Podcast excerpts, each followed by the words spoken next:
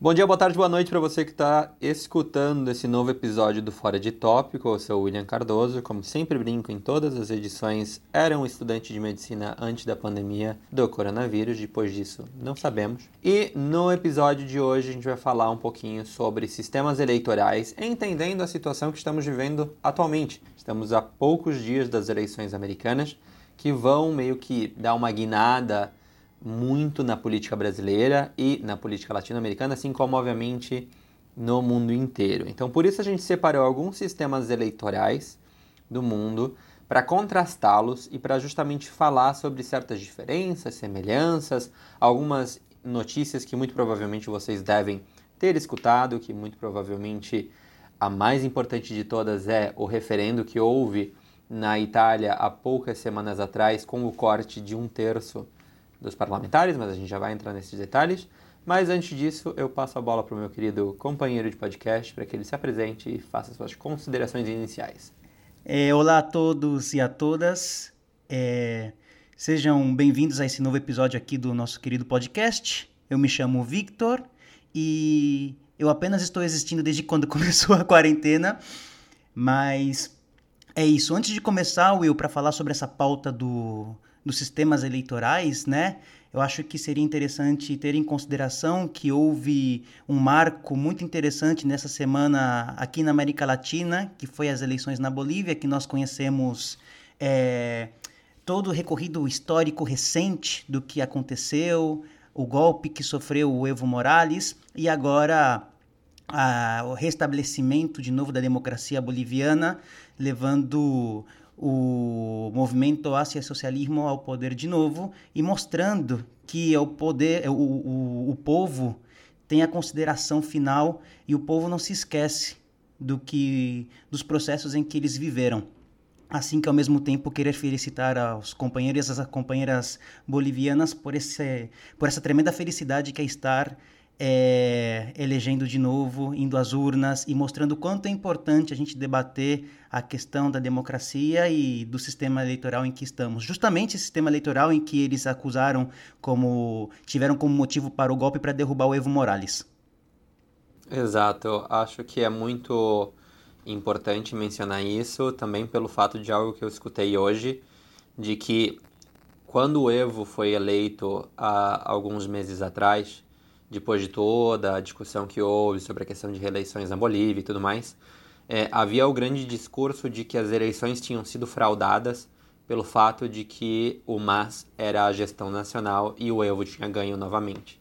Agora, depois de um golpe totalmente falho, que durou poucos meses e que não conseguiu reverter a, a, o discurso e o debate popular com respeito às reformas que são necessárias na Bolívia ainda e as transformações que ainda são necessárias e que o MAS estava levando adiante e que, por sorte, vai continuar levando adiante. Nesse momento, quem organizou as eleições nacionais bolivianas foi justamente toda essa equipe de pessoas que deram o golpe, sendo impossível agora dizer que as eleições foram fraudadas, não é mesmo? Mas enfim, Antes da gente começar a falar também sobre os assuntos de hoje, eu quero convidar vocês a nos seguirem no Twitter, arroba Fora de Tópico. Lá a gente tem publicado com um pouquinho de atraso, eu sei, mas algumas informações dos episódios, como material bibliográfico também. Vou passar a bola aqui para o meu companheiro Vitor, porque ele gerou essa semana mais uma rede social para a gente aqui, no Fora de Tópico, que eu não sei muito bem como funciona, então eu deixo ele explicar. Então, pessoal, é, em conjunto com o William, nós pensamos em, em estar estreitando os vínculos com vocês e também para estabelecer um canal de contato direto, obviamente que nós temos o Twitter, só que o Twitter às vezes é um pouco limitado, entendeu? Aqui então nós é, criamos um servidor no Discord que você pode estar procurando, é um servidor público que você pode estar escrevendo aí fora de tópico, por favor, demônio, tudo com letra maiúscula e com acento no O do tópico, e você vai estar encontrando porque há categorias em que vocês podem estar tendo acesso aos materiais que nós usamos para estudar, para gravar os episódios, os últimos é, os links dos últimos episódios e vocês também podem estar se conhecendo, né? É, estar trocando experiências e se tendo a so sorte, obviamente, porque somos pessoas famosas, de estar estabelecendo um contato direto com a gente e poder estar ouvindo a nossa voz assim em vivo, meu caro e minha cara. Bom, vamos começar aqui falando um pouquinho sobre o sistema eleitoral italiano e justamente sobre esse referendo que foi votado no dia 20 e 21 de setembro na Itália. Se caso você não ouviu falar sobre isso, foi notícia no Brasil e nos principais meios de comunicação do mundo inteiro que justamente a população italiana votou num referendo sobre a redução do número de parlamentares.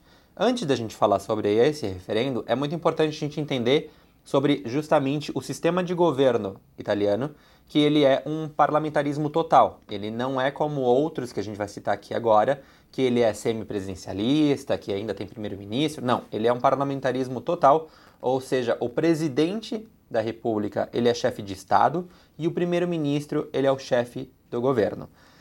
Basicamente, o presidente é quem vai ter as relações internacionais, vai presidir o Conselho de Segurança do Judiciário, o Conselho Superior Judiciário, perdão, vai deter o comando das Forças Armadas, promulgar algumas leis, acordos, ou seja, dar a assinatura final, convocar as, as sessões do parlamento quando forem necessárias em emergência, e o resto do governo como um todo, ele é gerido pelo primeiro-ministro, ok?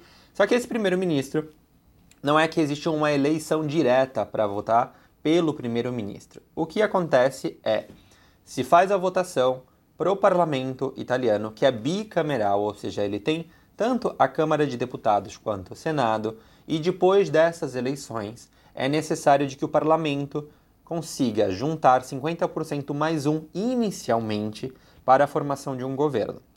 Isso acontece geralmente nos países parlamentaristas. E o que acontece na Itália? Já fazem mais de 20 anos, se eu não me equivoco, em que não se consegue fazer a formação de um governo com um único partido. E isso é muito importante de lembrar também.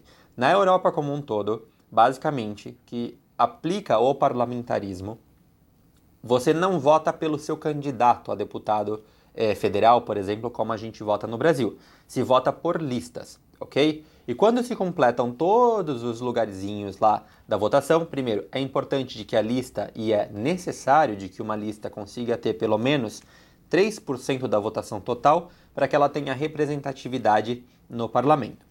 Finalizadas as eleições, com aí já os partidos tendo eleito aí as suas listas de parlamentares, que se começa a discutir a formação de governo, porque não se vota diretamente ao executivo.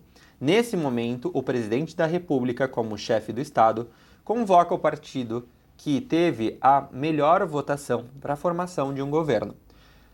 Fazem 25 anos de que na Itália, particularmente, não há uma formação de governo com um partido único. O que acontece com isso é a coligação pós-eleições de partidos que tenham alguma afinidade na sua agenda.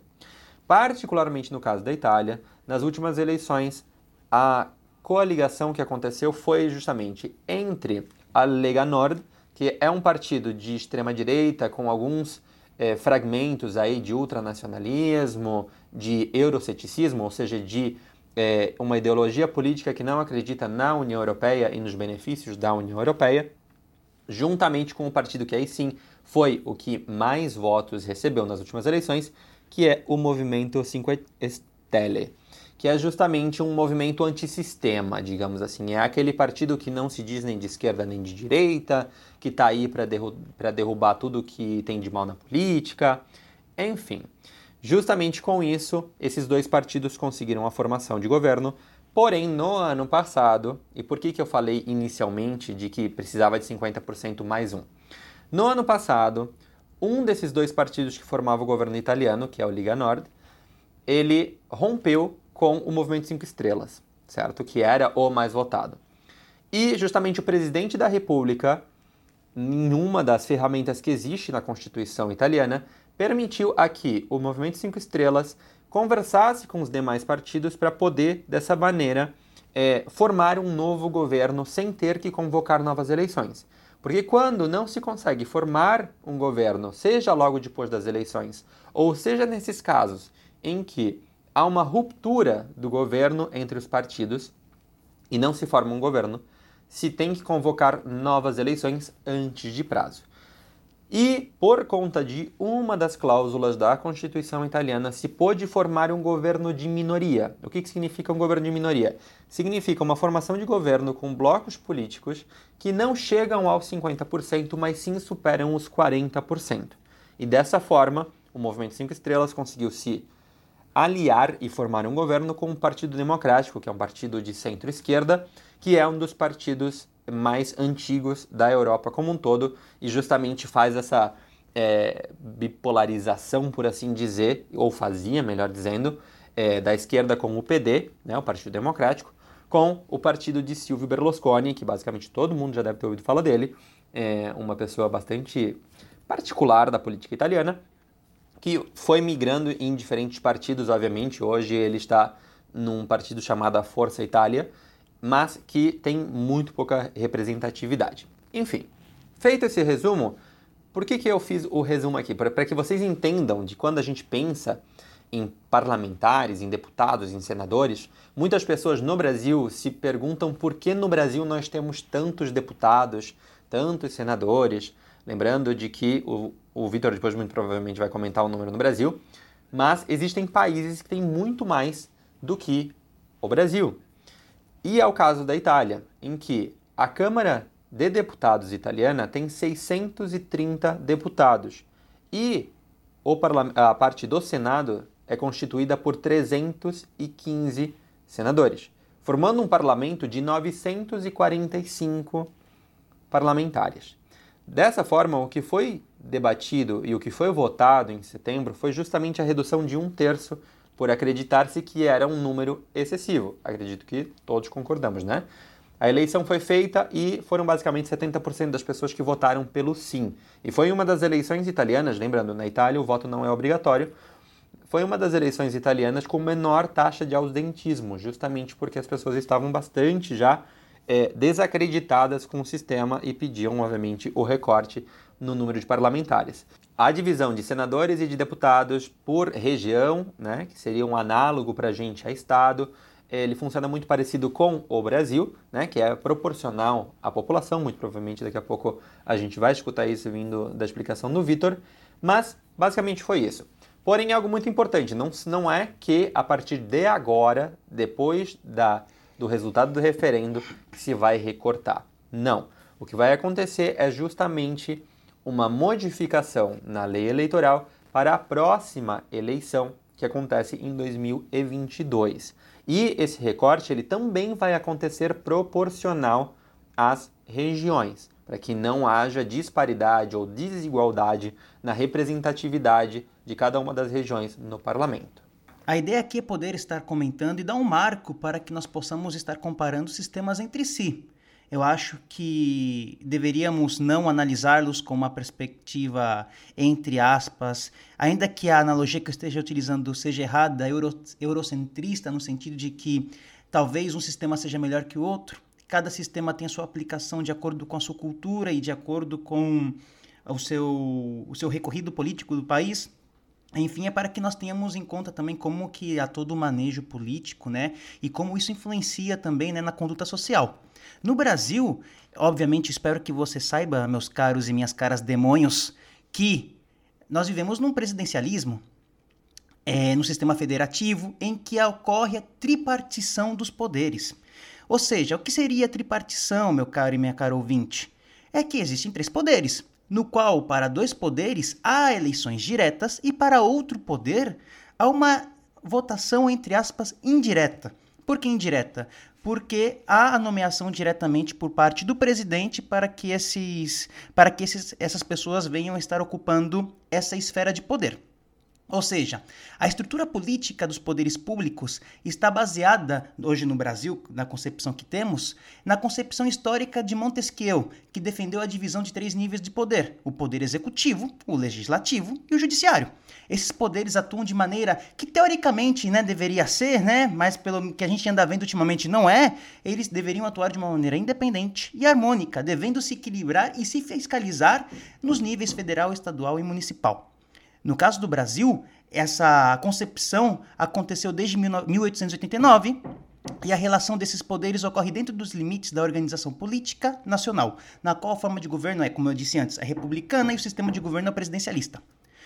O poder executivo ele é liderado pelo presidente na esfera federal, pelo governador em nível estadual e pelo prefeito municipal. É aqueles que você acaba votando nas eleições, que tem os seus jingle, que vocês acabam votando no Zezinho da farmácia, então. São deles, dessas pessoas que você deposita o seu voto, as funções de observar as necessidades da coletividade e atendê-las conforme a Constituição e, e demais leis, propondo planos e ações para educação, cultura, saúde, ou seja, tudo para políticas públicas de bem-estar social. Enquanto isso, a tarefa do Poder Judiciário, que é, seria a forma indireta em que nós estamos elegendo os ministros, é de aplicar a lei, julgando e interpretando fatos e assim assegurando a aplicação do direito conforme a Constituição. Os órgãos da justiça asseguram os direitos individuais, coletivos e sociais da população, instituições e Estado. O órgão máximo que hoje nós temos no sistema no Poder Judiciário é o Supremo Tribunal Federal, composto por 11 ministros nomeados pelo presidente da República. E não é só vir apontar o dedo e renomear é também tem que passar por toda uma sabatina do Senado brasileiro para ver se ele está apto, né, de acordo com os senadores, a estar ocupando esse espaço. E, pelo final, nós temos o Poder Legislativo, que tem suas várias funções definidas de acordo com o título 5 do capítulo 1 da Constituição. As principais delas estão ligadas à criação de leis e fiscalização do Executivo. A nível nacional, é exercido pelo Congresso Nacional, por senadores e deputados federais. A nível estadual, nós temos assembleias legislativas, no qual atuam os deputados estaduais, e a nível municipal, existem as câmaras municipais, na qual atuam os vereadores. Meus caros, aproveitando essa deixa, né? Eu gostaria de relembrar que esse ano nós temos as eleições municipais. Pelo amor de Jesus Cristo, de Já, de Buda, de qualquer outra coisa, sejam conscientes, pelo amor de Deus, que eu já não estou aguentando, gente do céu. Estou tendo aqui já problema mental na cabeça de ver como a situação política no Brasil vem avançando. Mas eu queria tomar é, em consideração, por exemplo, que não quero muito me estender, pelo amor de Deus, é uma questão que ambos nós temos que ter a pulsão de ir estudar para entender o nosso sistema e para evitar de ficar repetindo muitos erros históricos que nós, como população, por não entender, por não estudar, nós vemos é, recentemente estamos cometendo. Eu só queria deixar uma, uma deixa que nós deixamos com o William, isso daí de tópico para poder entender e para que vocês possam estar entendendo, é porque existe, por exemplo, uma contrabalança no legislativo, que nós temos a Câmara dos Deputados na nação, é, e também na Câmara do Senado, porque os números são diferentes, entendeu?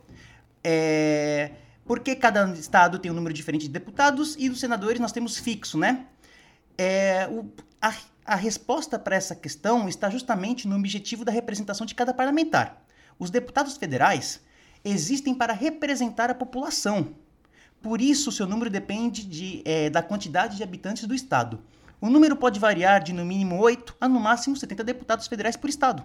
Mas em um sistema federativo, ou seja, de estados com direitos iguais unidos em uma federação, essa diferença, essa diferença no número de deputados pode desequilibrar a balança em favor dos estados mais populosos, que teriam mais facilidade para aprovar leis e destinar recursos no orçamento com um número maior de representantes. E para isso, existe a Casa da Federação, que seria o Senado, para poder estar garantindo a igualdade entre os estados na formulação das leis. O número de senadores é igual para todos, três para cada uma das 27 unidades da federação, somando no total 81 membros do Senado. A representação por três senadores foi estabelecida pela primeira Constituição da República em 1891. Antes, no Império, a quantidade era metade do número de deputados e o cargo vitalício. Com a proclamação da República, o mandato de deputados passou a ser de três anos e o de senador de nove. A escolha por três senadores foi em função da duração dos, dos mandatos. A cada três anos, apenas um senador era eleito e outros dois permaneciam.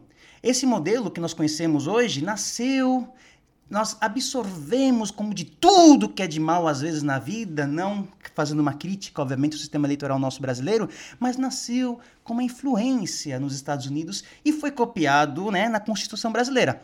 Esse foi o modelo adotado pela Constituição Republicana Americana porque havia um conflito entre estados grandes e estados pequenos. E os estados pequenos teriam muito poucos representantes baseado proporcionalmente à sua população. Então foi para equilibrar a representação entre estados grandes e pequenos. E quando se escreveu a Constituição aqui do Brasil, clonou, obviamente na cara dura, o modelo americano, só que na base de 3 e não na base de 2. Justamente o Vitor, quando ele começou a falar, ele expôs o fato de que é, ele espera de que você saiba, você, caro ouvinte, de que nós vivemos em um regime de presidencialismo.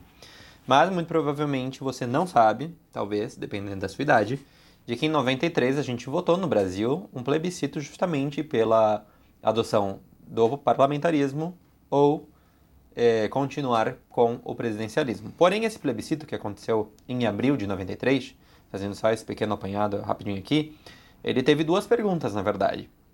E justamente isso, é, esse plebiscito iniciou-se graças a um deputado naquele momento do movimento monarquista brasileiro. É, e justamente uma das perguntas foi a forma de governo que a população gostaria que o Brasil fosse regido pela monarquia ou pela república. E a outra pergunta é se o sistema de governo deveria ser presidencialismo ou parlamentarismo. Obviamente, você já sabe, né, porque você está vivendo nesse sistema hoje, de que a, a forma de governo como república venceu com 86,6% dos votos no plebiscito e o presidencialismo venceu com 69,2%. Só queria fazer esse pequeno pontinho porque acho importante a gente lembrar desses pequenos é, aspectos. E lembrando também que existem algumas coisas da nossa história e do nosso sistema de governo, que justamente é o que o Vitor falou agora há pouco, sobre os senadores eram vitalícios e tudo mais, isso vem muito de uma lógica portuguesa, na verdade, que é o assunto que a gente vai tratar agora. Entendendo que hoje, particularmente hoje, Portugal não é mais uma monarquia, obviamente, é uma república funciona como um governo unitário, ou seja, não existem os governos locais no sentido de governo estadual, por exemplo. Sim, existem o sistema, é, o governo nacional e os governos municipais. E lembrando, Portugal é um regime semipresidencialismo. E lembrando, Portugal é um regime semipresidencialista baseado também em um conselho de ministros, ou seja, também adota o parlamentarismo em alguns aspectos. E também isso é importante ressaltar, porque os países que adotam pelo parlamentarismo, ele não adota o parlamentarismo única e exclusivamente para o governo nacional. Ele também adota para os governos locais. Por isso, por exemplo, em Portugal, as cidades não têm o executivo por um lado separado do legislativo por outro. Não. As cidades, elas são geridas pela Câmara Municipal. Seria como uma análise, uma, uma analogia para você entender, seria como se a Câmara de Vereadores do seu município fosse quem gerenciasse todas as políticas do seu município. E o presidente da Câmara ocuparia o lugar análogo ao prefeito. Como eu falei agora há pouco, o sistema português ele é um semipresidencialismo.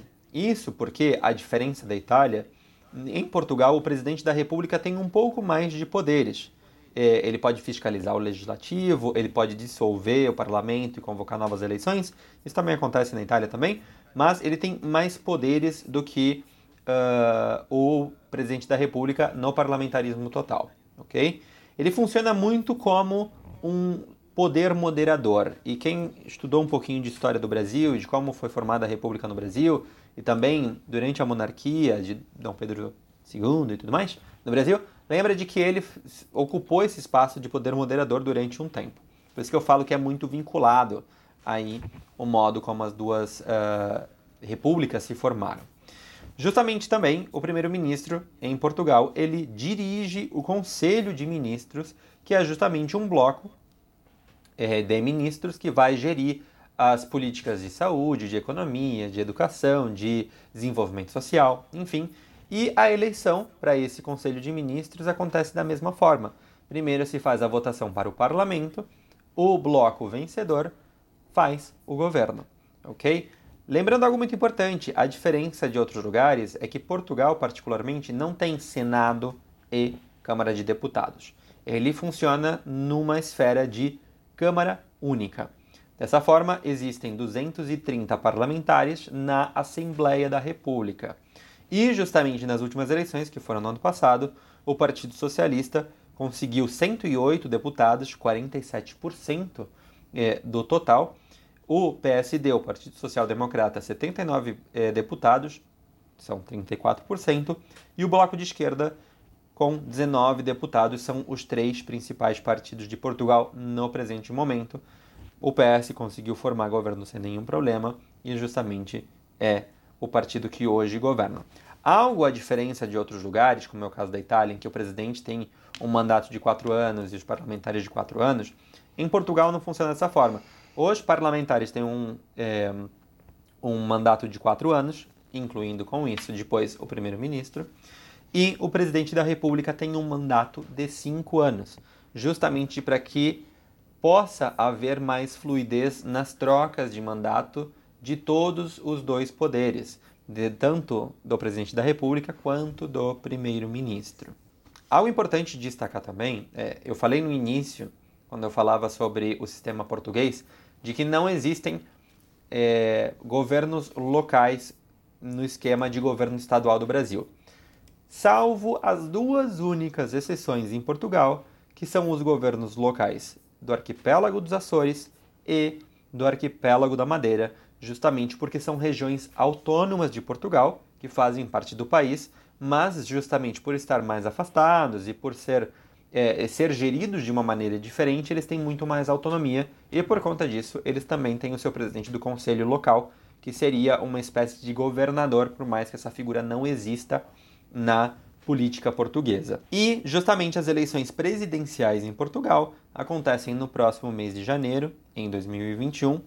E o nosso querido Marcelo Rebelo de Souza, que hoje ele é um político independente, ele não está afiliado a nenhum partido, ele é o atual presidente da República e geriu muito bem, junto com o primeiro-ministro, a situação da pandemia aqui. E por conta disso, né, a gente tem as intenções de voto mostrando de que ele é, muito provavelmente ganhará com mais de 60% dos votos, ou seja, ganhará já no primeiro turno. Agora eu só queria dizer para os nossos e as nossas ouvintes para que tomem este momento como se fosse uma conversa de bar, em que eu sou o interlocutor que está nesse momento quase bêbado, caindo com a boca no chão. Agarra sua cervejinha, põe o seu fone de ouvido, porque é uma questão muito complexa. Tendo em conta o marco que nós estamos atravessando desde a perspectiva da política internacional, qualquer ser humano que não vive dentro de uma bolha sabe que dia 3 de novembro nós temos as eleições à presidência dos Estados Unidos, que hoje é de se reconhecer que é um país que exerce uma grande influência, ainda que majoritariamente má, em todo o mundo.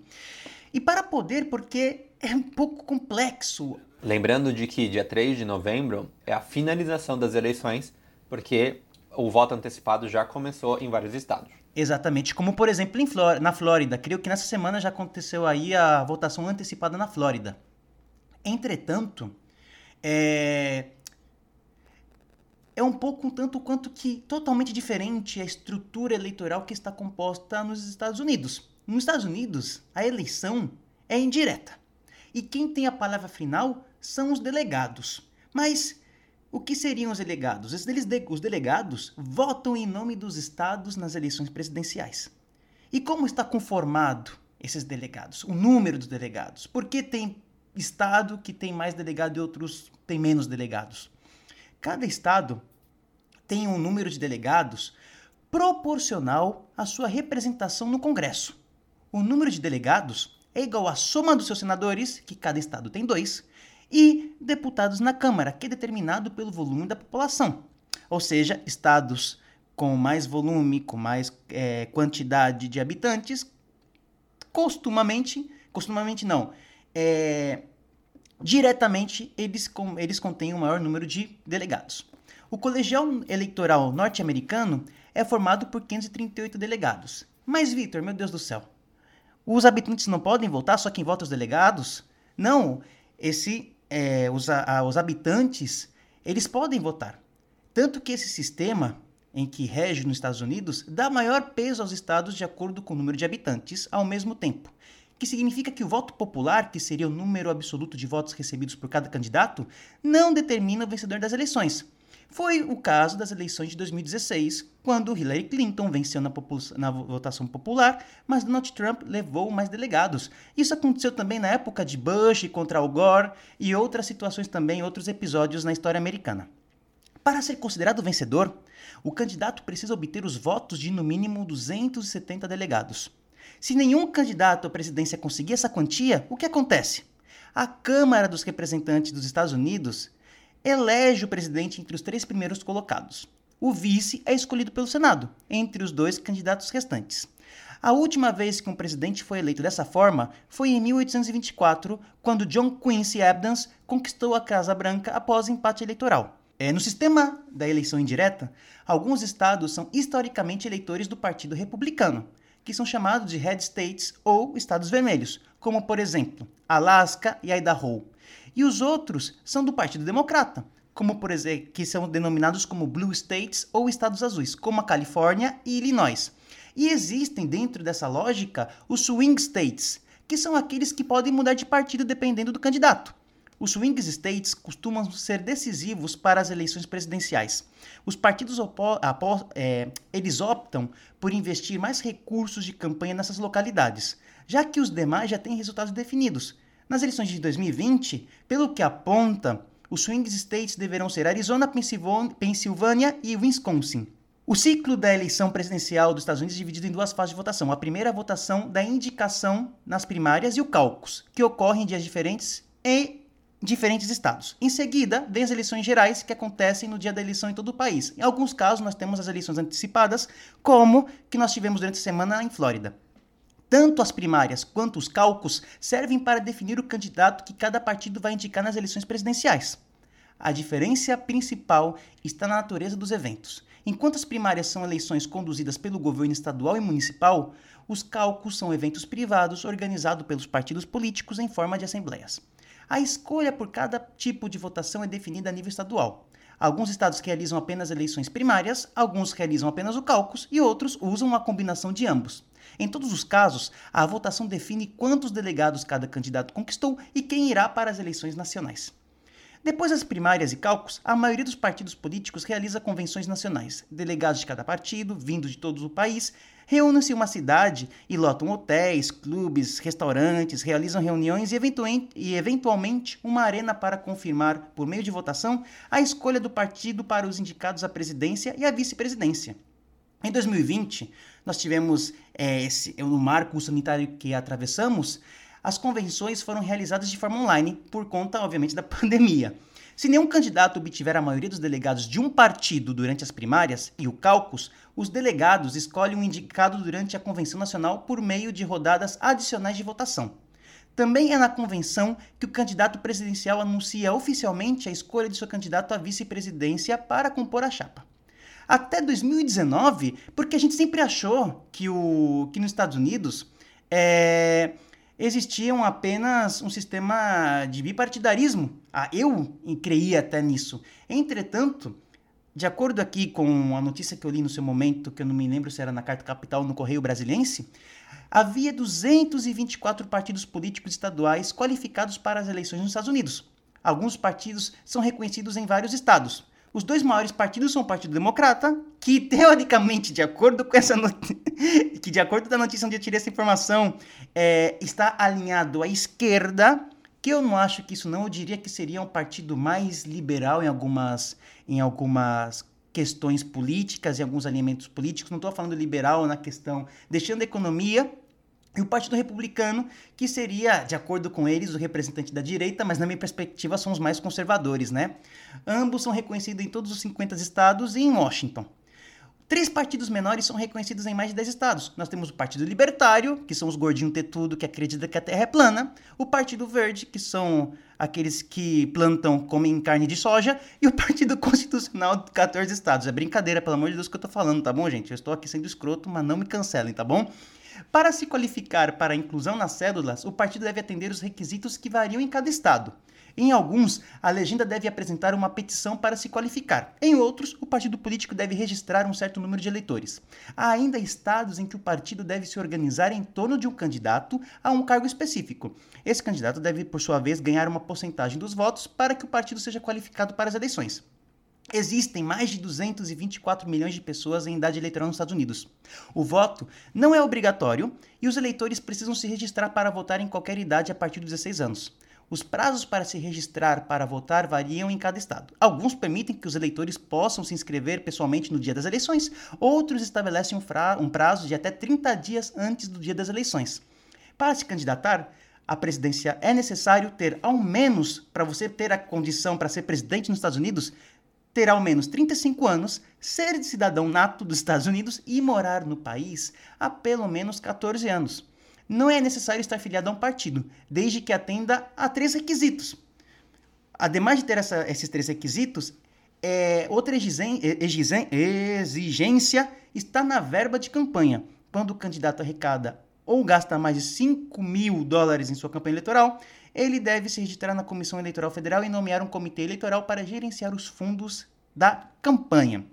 Atualmente, Vitor, quem são os candidatos que o povo norte-americano estará escolhendo e os delegados, né? E a proporção dos votos dos delegados, obviamente, quais serão? Apenas Donald Trump e Mike Pence concorrem pelo, pelo, é, pelo republicanos e o Joe Biden e Kamala Harris concorrem a democratas? Não, nós temos, por exemplo, também concorrendo nosso querido rapper, não sei se diria rapper, Kanye West. Temos outro, o Joe Jorgensen e Owen Haykins. É mais ou menos assim que está composta e é o que nós estamos esperando para o dia 3 de novembro, né?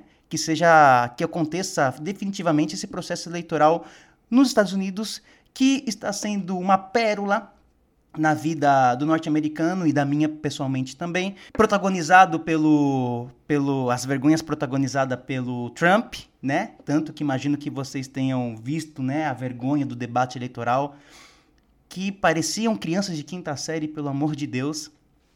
Entretanto, né, em contrapartida na, no debate dos vices, alguma coisa depois dessa vergonha, é, o negócio, eles pelo menos se portaram bem. Hoje, de acordo com as pesquisas que eu estive lendo em, algumas, em, alguma, em alguns jornais, hoje de manhã, recém quando eu acordei, apontam que, particularmente, é, nos estados em que não são blue states, que não são, por exemplo, é, democratas, em sua constituição de em, no seu apoio né, majoritário da população, estamos vendo, por exemplo, Texas, em que o, o Biden, por exemplo, está ganhando de um, de dois pontos de diferença, já tendo em consideração os delegados, entendeu?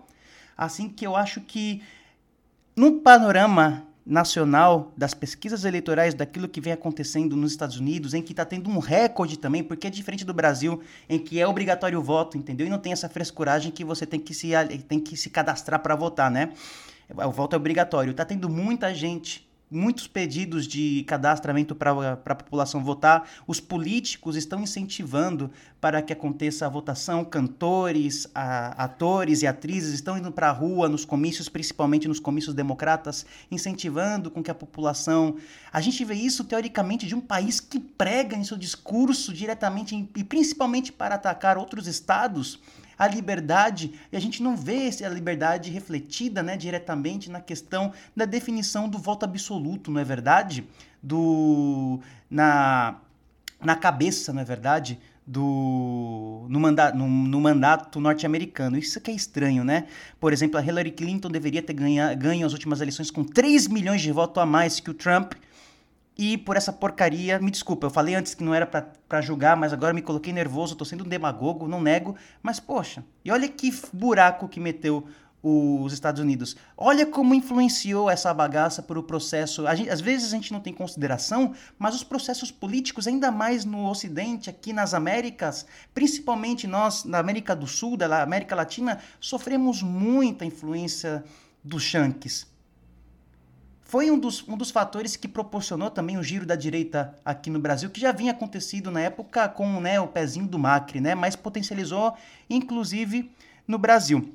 E tanto que esse giro é um ciclo tão doido que, por, pelo fato do Bolsonaro estar apoiando hoje o Trump, ele está se fudendo um pouco aí nas campanhas, né, na, na, nas pesquisas eleitorais. Entretanto, na minha perspectiva e na minha leitura, Parece que a eleição vai ser um pouco mais acirrada. O Biden aparece sim em primeiro lugar aí nas pesquisas, mas tem que se tomar com muito cuidado, com muita pinça, diria que os argentinos, e militar. Sair pra rua, eu não sei como os americanos militam, deve ser tudo um bando de gordo comedor de fast food, tô brincando, pelo amor de Deus, mas é um estilo de vida e eu espero que os ventos mudem aqui no Ocidente e que a gente possa colocar por fim esse negacionismo barato, a esse despreparo que hoje ronda os mandatários dos estados americanos. Bom, se o Vitor me permite, eu quero fazer alguns comentários com respeito justamente ao sistema americano. É, concordo com o Vitor que vai ser uma eleição provavelmente uma das mais complicadas eleições americanas principalmente por conta disso que o Vitor comentou, do fato de ser um país que teoricamente vende o discurso da democracia, mas que tem esse sistema meio estranho em que uh, o candidato mais votado não necessariamente é o que ganha as eleições, mas enfim. É, e justamente entender né, de que as eleições de 2016, assim como as eleições de 2020, estão sendo muito baseadas em fake news, em negacionismo, obviamente a questão do modo como o Donald Trump lidou com a pandemia durante esse período, durante esse ano, afetou a sua imagem também no país. Ele já vinha com um deterioro da sua imagem, obviamente, mas a situação da pandemia pirou ainda mais a imagem dele. Justamente por isso a gente não pode pegar, quando a gente pensa em ver as análises e as pesquisas eleitorais americanas, justamente por ela, pela questão dos swing states que o Victor comentou agora há pouco, não dá para a gente pegar o número nacional. A gente tem que entender de que existem vários estados que são tipicamente democratas, como é o caso da Califórnia, enquanto existem outros, muitas vezes a Flórida, por exemplo, que são muito republicanos, mas a gente tem que analisar também como está a situação dos swing states, porque justamente se a gente fazer uma análise dos swing states nas eleições de 2016, e nas eleições eh, 2020, hoje favorece a uma vitória do Partido Democrata. De todo modo, eu quero trocar também por miúdos, porque eu sei que para muita gente acaba sendo muito é, difícil de entender o que, que, é isso de primárias, o que, que é isso de delegados, porque, né, por mais que o Vitor fez uma ótima explicação, acaba que, né, fazendo um pouquinho mais gráfico, contando feijões, acaba sendo um pouco mais simples quando ainda se tem um pouco de dúvidas. Primeiro a gente tem que entender de que as primárias é, no resultado final das eleições, por assim dizer, não tem tanta afetação porque aqueles votos computados na primária eles não têm nada a ver com o da eleição definitiva. As primárias são é aquele momento em que os partidos se estapeiam para ver quem vai ser o candidato. Ponto. É, muitas vezes acontece de que a campanha comece nas primárias com muitos candidatos, como foi o caso do Partido Democrata esse ano, se não me engano eram 13, 12 candidatos, finalizou com dois ou três, e ao finalizar, mais próximo do final das, das primárias, que acontecem em dias diferentes, como o de Vitor falou, é, basicamente todos já tinham é, desistido em favor de que Joe Biden fosse justamente o candidato. Já pensando na questão é, das eleições definitivas, para ser bem gráfico para você entender, caso você não tenha entendido ainda, pense no sistema brasileiro que a gente falou agora há pouco. Não é exatamente assim, mas é só para você entender. Pense que os, os, os, delegados que existem por estado seria mais ou menos como a nossa escala de deputados federais que a gente tem no Brasil por estado. Ou seja, é um número proporcional por, uh, por cada um dos estados. Mas algo que vale destacar, que não é que, por exemplo, na Califórnia, que tem um número absurdo de, de, de delegados, não é Sim. que ao finalizar uh, as eleições no estado da Califórnia, né, naquele dia que todos votam, obviamente, no país inteiro, é, uma parte vai para um e uma parte vai para outro dos delegados. Não.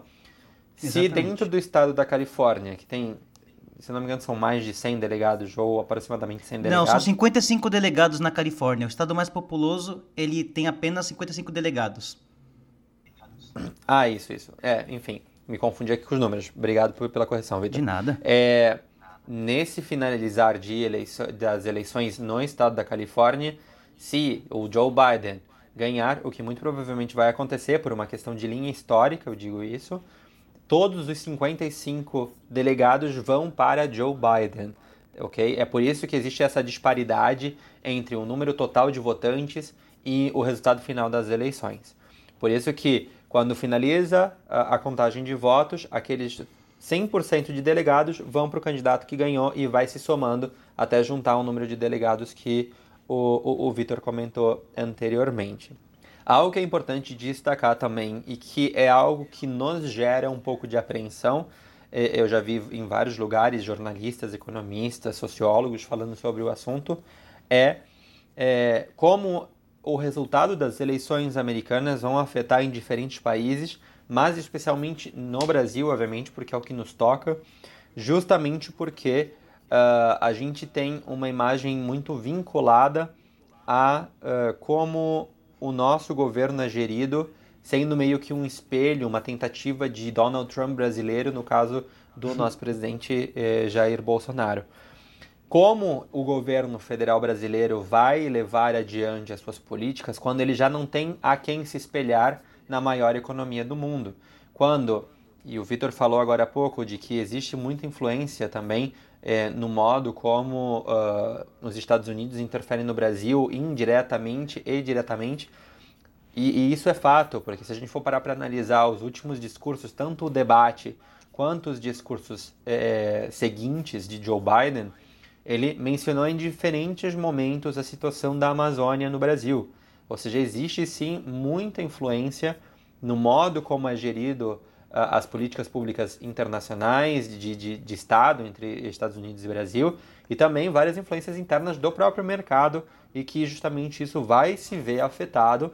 E a gente vai ver um grande discurso do governo federal brasileiro, eh, da gestão né, do governo, uh, caindo por terra porque no início lá nas eleições, né, é, quando o, o nosso querido presidente foi eleito, ele sempre se baseava em se comparar, obviamente, com Donald Trump, em, em se alinhar com Donald Trump, quando a gente vê de que Donald Trump, muito provavelmente, assim esperamos, talvez não, mas a gente espera que é, é, perca as eleições dentro de alguns dias, é, ele vai ser um dos primeiros presidente da República dos últimos 50 anos que não consegue uma reeleição. Então isso demonstra uma falha absurda e abismal no modo como ele geriu e no modo como ele lidou com o seu governo e com a, a população americana durante esse período. E, obviamente, isso vai respingar para todos os lados, principalmente para os países que têm muita vinculação com os Estados Unidos vinculação no sentido de é, atuar como espelhos, né? como é o caso do Brasil, como é o caso em alguns aspectos do presidente da Hungria, como é o caso do, do primeiro-ministro, premier, enfim, do chefe do governo né, da Turquia. Enfim, são vários os países que têm essa relação muito próxima e que a gente vai ver alguns discursos muito abalados depois das eleições. Eu particularmente acho que nem os republicanos assíduos acreditam e tem a legitimidade, o, nem sequer o Trump tem a legitimidade para com eles. Porque justamente estava vendo esse apoio porque tem essa questão histórica do, pre, do presidencialismo norte-americano, de que todos, a maioria, dentre como o William falou, dos 50 anos, eles conseguiram ser reeleitos para o segundo mandato, eu acho que eles se é, se apegaram a essa, a essa mística histórica. E só para deixar bem, é só para fazer um comentário mais ou menos sobre o que o William acabou ressaltando muito bem, por exemplo, a Califórnia. Eu só queria deixar é, algumas informações. A Califórnia hoje é o estado mais populoso dos Estados Unidos e possui 55 delegados. O Wyoming, por exemplo, onde moram apenas 600 mil pessoas, tem apenas três, junto, por exemplo, com o Alasca. A maioria do, do, de cada estado, ou seja, os representantes de cada estado no colégio eleitoral, não votam como eles próprios acharem melhor. Eles seguem a tendência dos seus estados. E é nesse ponto que o William estava comentando, entra um aspecto fundamental. A maioria dos estados usa o sistema chamado Winner Takes All, que significa que o vencedor leva tudo. Ou seja, se, por exemplo, o Biden vencer na Califórnia, por exemplo, por quatro votos, ele vai ficar igual com 55 votos dos delegados. Não há uma questão, uma proporção aritmética, entendeu? Para destinar a quantidade de delegados para cada. Ou seja, você pode estar ganhando é, 600 mil votos em Wyoming, que te dá três é, delegados. Você pode, por exemplo, ter perdido em Califórnia com um voto, mas o outro que vai levar os 55 delegados. Até que ponto esse sistema realmente que a gente possa ir avaliar e estudar a longo prazo, obviamente, até para o dia 3 de novembro, é um sistema realmente de caráter é, democrático, que é o produto, o reflexo da vontade da população. Porque é a população que, no final de tudo, provê e mantém e apoia e dá as, e dá as condições entendeu, sociais e que influenciam no marco legal também e no marco político para que se sustente também, de certa forma, um governo. Por exemplo, como havíamos citado no começo da, do episódio sobre a questão da Bolívia, que houve um golpe, só que era um golpe que eles não lograram ter o apoio da população. Porque a Bolívia, em quase 16 anos, foi uma das potências que mais cresceu na América Latina. Você pega um presidente que investiu em bem-estar social para um país que não tinha nem sequer sistema de saúde público, industrializou. O primeiro país a ter carros elétricos na América Latina foi fabricado na Bolívia. Que tirou, que começou a dar bolsa, que começou a incentivar, estimular as capacidades individuais da sua população. É óbvio que o povo não ia dar um marco para que isso acontecesse entendeu? Porque o povo ele é realmente comprometido, reconhece a sua história. Diferente, né, do que dos ares que, né, da, do Brasil, mas o Brasil, para falar de Brasil, da influência social e como isso determinou no político, como o discurso do político influenciou também no social, é uma questão que a gente pode falar isso mais para frente, um, um episódio especial de um milhão de ouvintes, William Cardoso. É, eu acho que é importante destacar também algo que eu escutei fazem alguns dias em um podcast, no Xadrez Verbal, que é basicamente um dos únicos podcasts que eu tenho escutado ultimamente, em que um analista político uh, especialista em política norte-americana, ele justamente analisou o debate entre Joe Biden e Donald Trump, que foi o fiasco, né? É, e que ele falou algo muito importante, de que debates, no geral, eles não mudam é, de uma maneira muito é, chamativa o resultado das eleições. Isso quando não é um debate desastroso, certo? Porque a gente tinha uma situação em que o Donald Trump ele não podia cometer deslizes e ele cometeu demais. Porque, na verdade, nesse momento, quem tem a perder é Donald Trump. Ele não é mais o candidato antissistema como ele foi em 2016.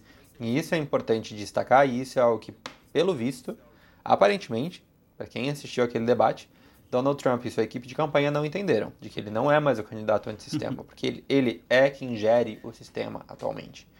É...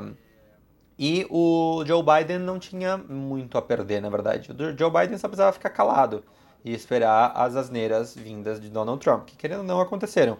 Claramente, Joe Biden pisou na bola em alguns momentos, quando mandou ele calar a boca. Claro. Enfim, mas, né, quem assistiu é, mais do que só o trecho do Joe Biden mandando ele calar a boca, entende o motivo pelo qual aquilo aconteceu e é por isso que ele repercutiu tanto também é, nos Estados Unidos. Mas enfim, vamos ver o que vai acontecer no dia 3, né? Obviamente os resultados só vão sair ali pela manhã do dia 4. É, até porque, querendo ou não, né? É só para analisar Uh, os Estados Unidos têm um enorme número de fusos horários, assim como o Brasil.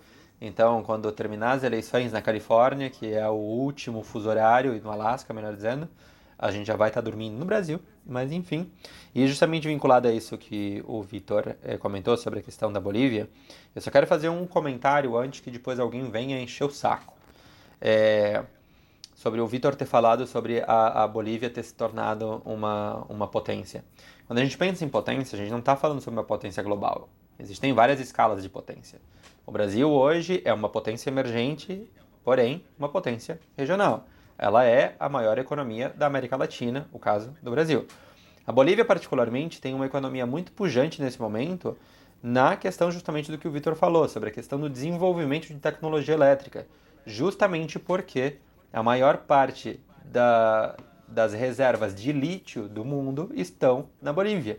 E em um momento em que a gente vem debatendo questões ambientais e a migração para a eletricidade, ou seja, a eletrificação da automação, seja para os carros de passeio, para os trens e tudo mais, do seu país que tem a maior reserva de lítio do mundo, isso te transforma sim em uma potência regional, com um grande potencial de crescimento, que obviamente é, se viu abalado justamente durante o período em que é, a Agnes tomou o poder é, de forma ilegal, ao meu ver, e obviamente num golpe na Bolívia.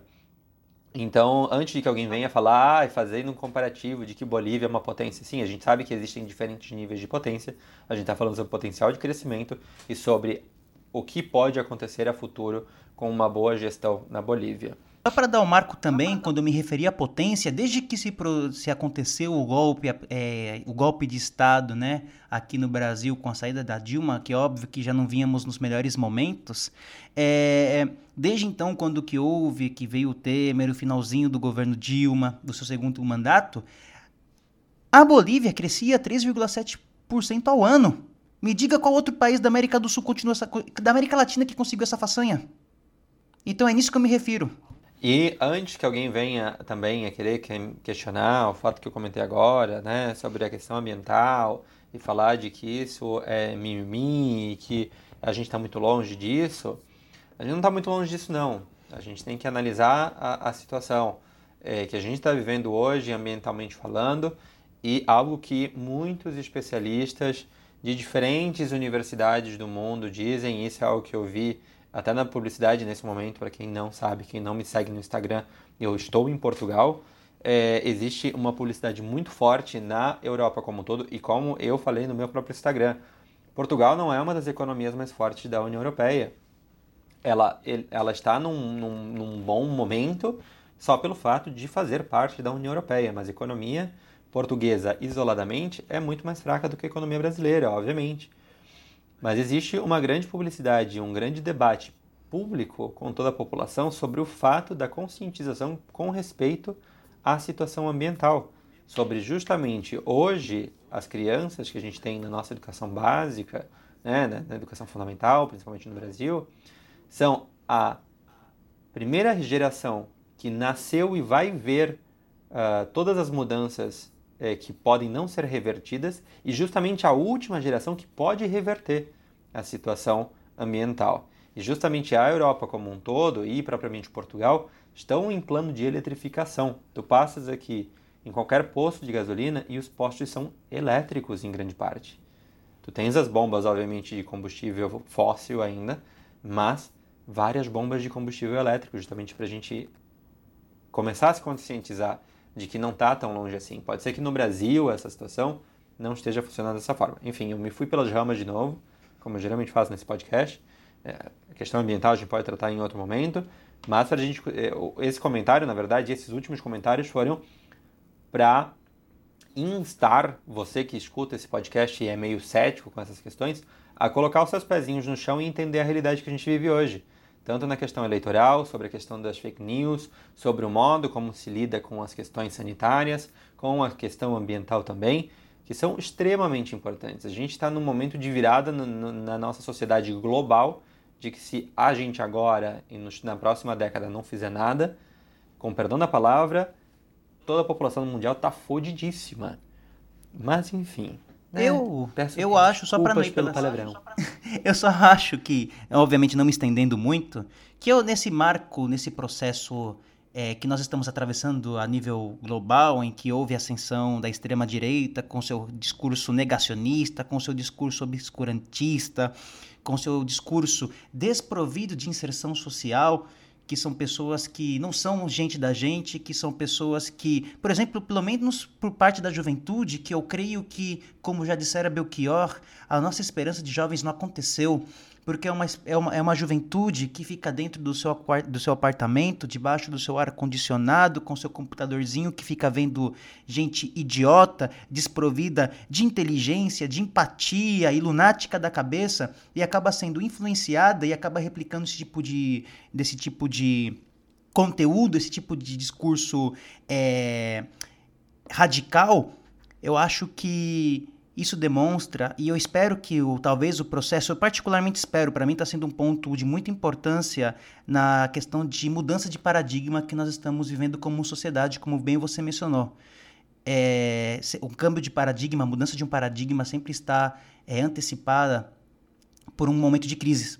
Eu acho que a todos os lados em nossa sociedade hoje em dia nós temos a presença de que nós estamos numa sociedade doente, nós estamos numa sociedade em crise em tudo que é nível, seja nível econômico, seja nível da questão é, dos recursos naturais, seja em questão da representação social, da forma que também nós nos relacionamos, da forma em que hoje nós estamos imersos com cabresto no olho, na forma que hoje vivemos na sociedade. Então eu acho bem esperança. Eu, eu normalmente sou muito niilista, Will, Mas, entretanto, eu acho que se eu não tiver esperança de que isso talvez seja mudança, o ponto de quebra, de mudança de paradigma, eu acho que realmente é só jogar a mão pro alto e se jogar do oitavo andar, meus caros e minhas caras ouvintes. E outra coisa que eu queria deixar claro: se eu fosse o Biden, e eu deixo uma pergunta para os nossos telespectadores, e se, telespectadores, para os nossos ouvintes. Se você, ouvinte, for um gordinho tetudo anarcocapitalista, não quero que você, sabe, pegue o teu carrinho e vá embora daqui. Você, meu jovem e minha jovem inteligente. No lugar do Biden, o que vocês fariam com o Trump? Eu daria uma bicuda no meio da da glote daquele desgramado na, no meio do, do debate. Eu não tenho hoje, espero um dia melhorar, melhorar, mas hoje não tenho as estruturas emocionais suficientes para ver um cara escrotizando como o, o, Trump. Eu já estaria na voadora e seria já expulso das eleições fácil. É, eu, eu por outro lado, acho que a, a melhor resposta a todo esse ladrar do Trump com o processo eleitoral vai ser justamente ele ver os resultados eleitorais e nada mais. Porque ah. ele vai bater, ele vai latir tanto, vai ladrar tanto que não vai ter resposta para as grandes inquietações dele com respeito ao processo eleitoral. Vai querer questionar alguma coisa, mas né, é o voto popular. A questão é que você é uma pessoa boa, você tem um coração puro. É. Mas enfim, para a gente finalizar o podcast de hoje, agradecer a todo mundo que escutou, convidar novamente vocês a seguirem a gente é, no Twitter, arroba Fora de Tópico, ou no Discord, aí no Fora de Tópico lá também. É, no Twitter vai estar o link do Discord também para que você possa ir diretamente lá. O Vitor vai fazer isso de alguma forma, enfim. e me siga nas redes sociais, no Twitter é arroba Willcardo e no Instagram é Will Cardoso OK. E Vitinho? Muito obrigado a vocês que estiveram acompanhando a gente nesses nossos momentos de, de desafogo do coração. É, me sigam também nas redes sociais, por favor, arroba Virrenolf, sempre está na descrição dos episódios o meu arrobinha. Siga também a gente de novo no Twitter, no Discord, que está sendo uma plataforma muito bacana, que a gente pode estar potencializando ao longo do tempo. E, meus jovens, a única saída é que a militância é um estilo de vida e ser jovem e não ter essa vontade de militar é que você realmente deve estar doente da cabeça. Então, a seguir estudando, a seguir militando, porque é através das nossas mãos que vêm as grandes transformações do mundo. Muito obrigado. Faltou a onomatopeia do dia. Ai! Pronto.